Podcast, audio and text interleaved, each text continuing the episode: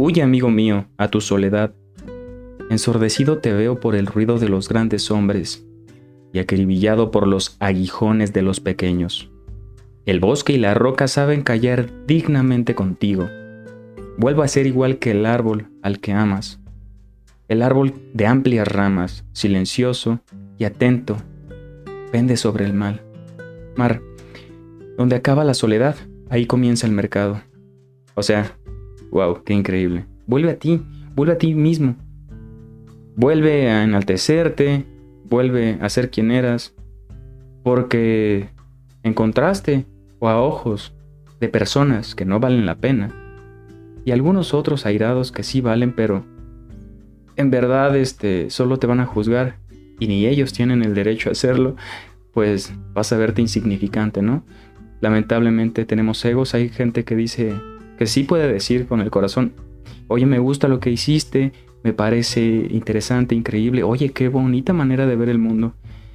Pues sí, tal vez, o sea, nos dejamos llevar por cosas banales, ¿no? Pero, bueno, imagínate si fuera, yo siento, cuando, no sé si te pasa lo mismo que yo, pero cuando veo una serie, o sea, les voy a decir lo que yo veo, yo veo a Cashore, pero cuando veía a los, vas a hacer un contraste así, vas a decir, ah, no manches, pues no me juzgues, me gusta, soy de uñas y pelo como cualquiera.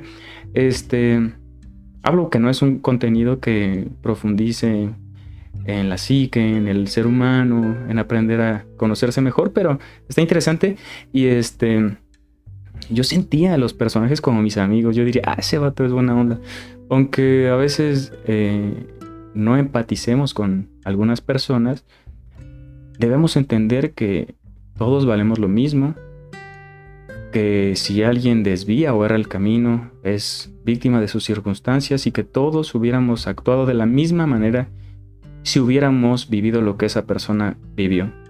Eso, amigo mío, es el resumen de la frase de el ser el hombre que es criado por lobos aullar se enseña. ¿O qué piensas tú?